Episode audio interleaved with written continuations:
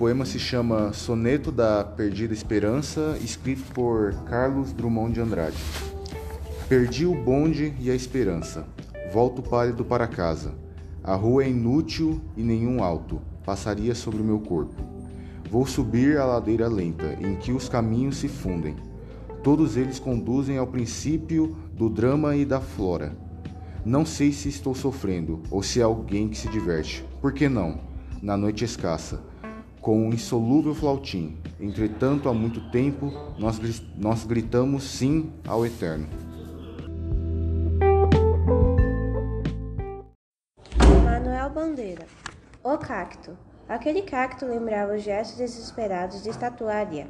Laconte constrangido pelas serpentes o Golina e os filhos feimados. Evocavam também o seco nordeste, carnavais e caatingas. Era enorme, mesmo para esta terra feracidades excepcionais. Um dia um tufão furibundo abateu pela raiz.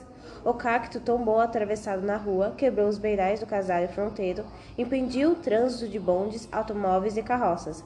Arrebentou cabos elétricos durante 24 horas, privou a cidade de iluminação e energia.